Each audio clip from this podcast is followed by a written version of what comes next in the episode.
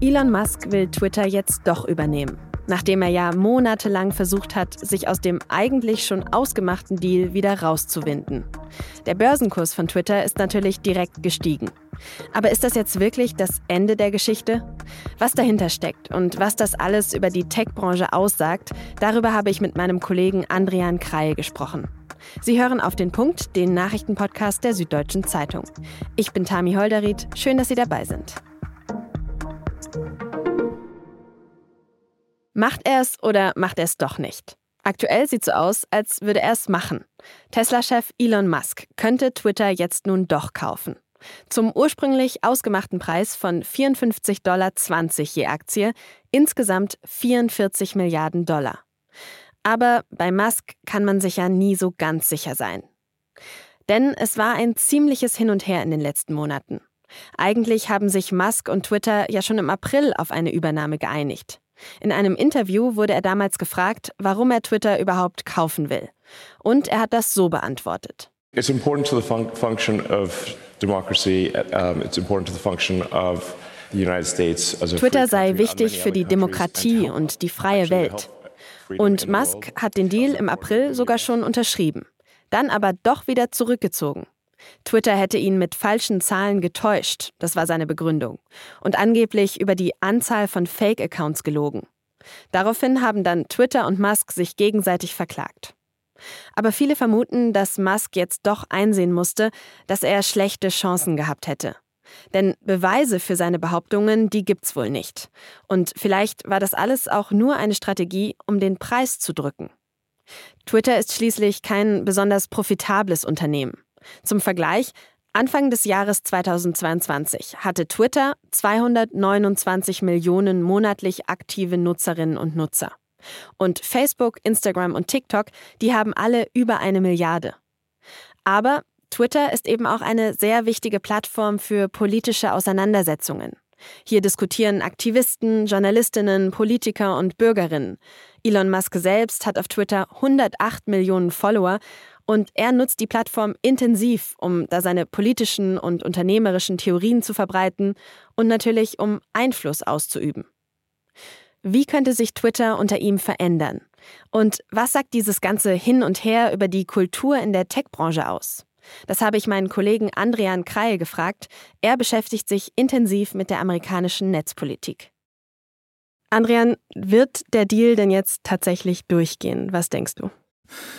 Im Moment ist es schwierig, weil die Banken jetzt plötzlich Zicken machen und keine Lust mehr haben, da einzusteigen. Und die Summe von 44 Milliarden ist dann selbst für Elon Musk zu groß. Die braucht er ganz dringend und deswegen könnte es da nochmal Schwierigkeiten geben.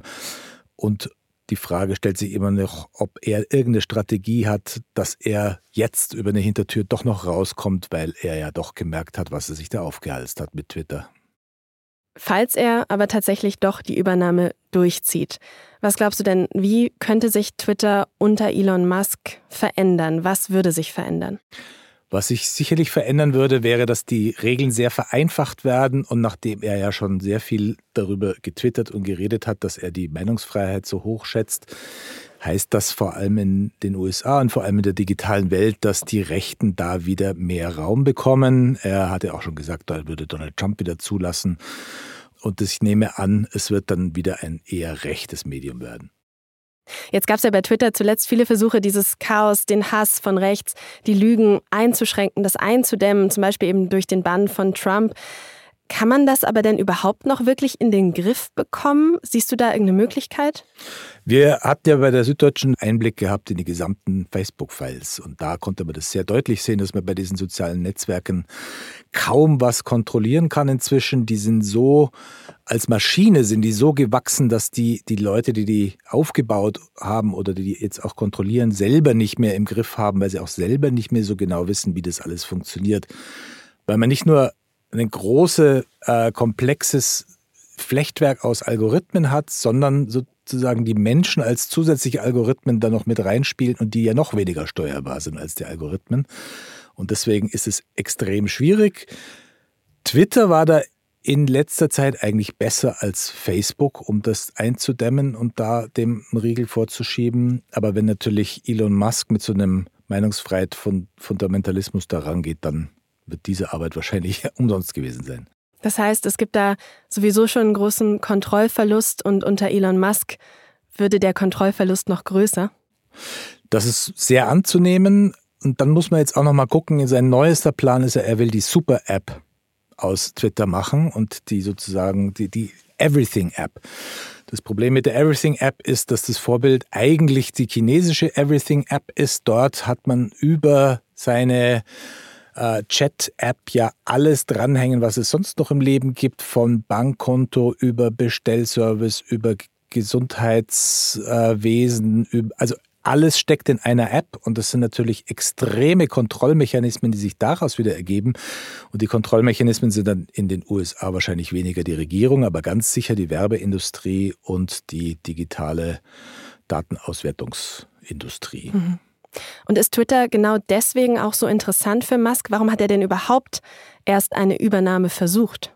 Wenn man jetzt diese Chatverläufe, diese, diese Textmessage-Verläufe sich anschaut, die gerade durch das Gericht zugänglich wurden, dann hat man schon den Eindruck, dass das ein bisschen impulsiv war alles und dass er über diese Tweets über Meinungsfreiheit, die er am Anfang abgesetzt hat, dann so eine Welle der, der hat ja sehr, sehr viele Ja-Sager, Bewunderer, Schleimer um sich, äh, die selber teilweise Milliardäre sind. Und da kam plötzlich so Fahrt in diese ganze Geschichte.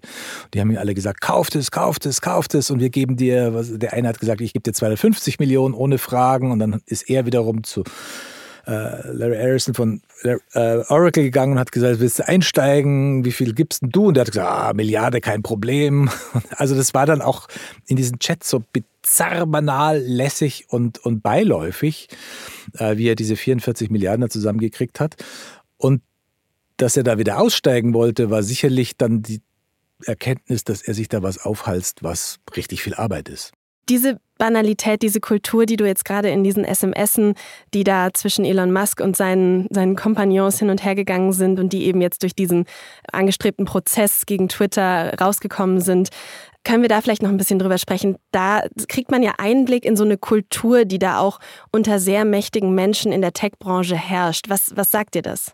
Ich glaube, das wird mal als Grundlagentext der Geschichtsschreibung über Bro-Culture in die, äh, in die Geschichtsbücher eingehen. Es ist ja schon sehr auffällig, dass es fast ausschließlich Männer sind und die gesamte digitale Welt in Kalifornien ist ja eine Männerwelt. Das ist per se natürlich ein Problem, vor allem weil mit der künstlichen Intelligenz natürlich äh, die, die Datensätze dann immer wichtiger geworden sind für die Ausformungen von allen möglichen Applikationen. Und wenn das natürlich eine Männer, reine Männerwelt ist und vor allem eine weiße Männerwelt, da entsteht da in diesen Maschinen ein Weltbild, das sich dann so äh, auf alle Nutzer überträgt, zwangsläufig. Und es ist ja auch eine, eine Machtfrage einfach. Musk hat Twitter ja auch in der Vergangenheit schon oft benutzt, um Finanzmärkte und die Politik zu beeinflussen. Wenn er twittert, dann bewegen sich die Märkte, nicht nur jetzt, als er die Übernahme wieder angekündigt hat. Welche Macht hat er denn da tatsächlich? Die Macht hat er wahrscheinlich sowieso schon, weil er hat ja mit 108 Millionen Followern auf Twitter sogar mehr als Donald Trump. Und Donald Trump hat ja mit Twitter und Facebook zusammen wirklich äh, die Wahl gewonnen und, und dann Weltpolitik gemacht. Also das ist da schon ein, ein Forum geworden, das ähm, extrem viel auslösen kann. Wenn er es jetzt wirklich kauft, dann kann er das relativ so gestalten, wie er will, vor allem wenn er es von der Börse nehmen will, was er ja auch vorhat. Dann hat er überhaupt niemand mehr, der ihm auf die Finger guckt. Und dadurch, dass er so sprunghaft ist, dass er so rätselhaft kommuniziert, ist es immer sehr schwierig, da Voraussagen zu machen. Gleichzeitig hat er ja wahnsinnig viele große Fans, Bewunderer. Es gibt ja richtige Musk-Jünger quasi. Was macht denn diese Faszination aus? Er ist einfach das Alpha-Tier, er ist der reichste Mann der Welt. Und er hat ja Unfassbares geleistet und geschafft, das muss man schon auch sagen, ähm, gerade als Geschäftsmann. Und dann diese Massen, die ihn aber so bewundern und, und äh, teilweise dann auch auf Twitter verteidigen, für die ist er schon sowas wie der letzte Rockstar, weil wenn man sich jetzt mal so anschaut, was es sonst an Superstars im Moment gibt, die sind ja alle sehr harmlos und die stehen vor allem für nichts. Und er steht ja für was. Ähm, auf der einen Seite steht er für die Energiewende oder er steht für diese Vision, dass man die Menschheit retten muss, indem man sie auf den Mars umsiedelt, so bizarr diese Vision auch sein mag. Oder er steht dann eben für die radikale Meinungsfreiheit. Und deswegen ist also meiner Meinung nach der, der letzte, vielleicht nicht letzte, aber der größte Superstar unserer Gegenwart im Moment. Jetzt sagen aber viele, dass wenn er tatsächlich Twitter übernimmt und wenn er diese radikale Meinungsfreiheit durch, dort durchsetzen wird, dass sie dann Twitter verlassen, weil sie eben Angst vor diesem Hass, vor diesen, vor diesen Parolen, vor diesem Populismus dort haben. Wie ist es denn bei dir? Willst du weiter twittern in Zukunft, auch unter Elon Musk? Als Journalist muss ich das weiter beobachten, das ist überhaupt keine Frage. Das ist ein sehr, sehr wichtiger Kanal. Deswegen bin ich nach wie vor auch auf allen Kanälen, was ich Twitter, Facebook, Instagram und das ist gar nicht so einfach, dann da auszusteigen, weil wo soll man denn hingehen? Und deswegen werden nicht so viele gehen. Beim Personal ist es, glaube ich, anders. Vielen herzlichen Dank, Adrian, für deine Einschätzung. Vielen Dank. Seit Monaten hören wir ja überall die Appelle, dass wir Gas sparen sollen. Allerdings funktioniert das wohl ausgerechnet dieses Jahr noch schlechter als sonst. Die Bundesnetzagentur hat jetzt bekannt gegeben, dass allein in der vergangenen Woche Haushalte und kleinere Gewerbe sogar fast ein Zehntel mehr verbraucht haben im Vergleich zu dieser Zeit in den letzten Jahren. Auch in der Industrie habe es nur kleine Einsparungen gegeben. Der Chef der Bundesnetzagentur Klaus Müller hat deshalb gewarnt, ab jetzt müssten mindestens 20 Prozent eingespart werden. Sonst könnte es zu einer Gasnotlage im Winter kommen. Der Literaturnobelpreis geht in diesem Jahr an die französische Schriftstellerin Annie Ernaux. Das hat das Nobelkomitee am Donnerstag in Stockholm verkündet. Die 82-jährige Ernaux ist vor allem mit biografischen Texten bekannt geworden. Erno selbst weiß vielleicht zum Redaktionsschluss dieser Sendung noch gar nichts von ihrem Preis. Das Komitee hat nämlich gesagt, dass man sie telefonisch noch nicht erreichen konnte. Dotiert ist der Preis in diesem Jahr mit 10 Millionen Kronen, das sind etwa 920.000 Euro. Dass wir in unruhigen Zeiten leben, das muss ich Ihnen sicher nicht sagen. Das hören Sie ja hier bei uns auch immer wieder. Wir sprechen über Kriege, über Corona, Erderwärmung und Nationalismus. Und in solchen Krisenzeiten fangen eben viele Menschen an, wieder mehr auf sich selbst und ihr engstes Umfeld zu schauen und weniger auf andere. Meine Kolleginnen und Kollegen vom SZ-Magazin stellen sich deshalb die Frage, was hält uns in Europa eigentlich noch zusammen? Die Antwort liegt am Freitag der SZ bei. Redaktionsschluss für Auf den Punkt war um 16 Uhr. Produziert hat diese Sendung Immanuel Pedersen. Ich sage vielen Dank fürs Zuhören und bis morgen.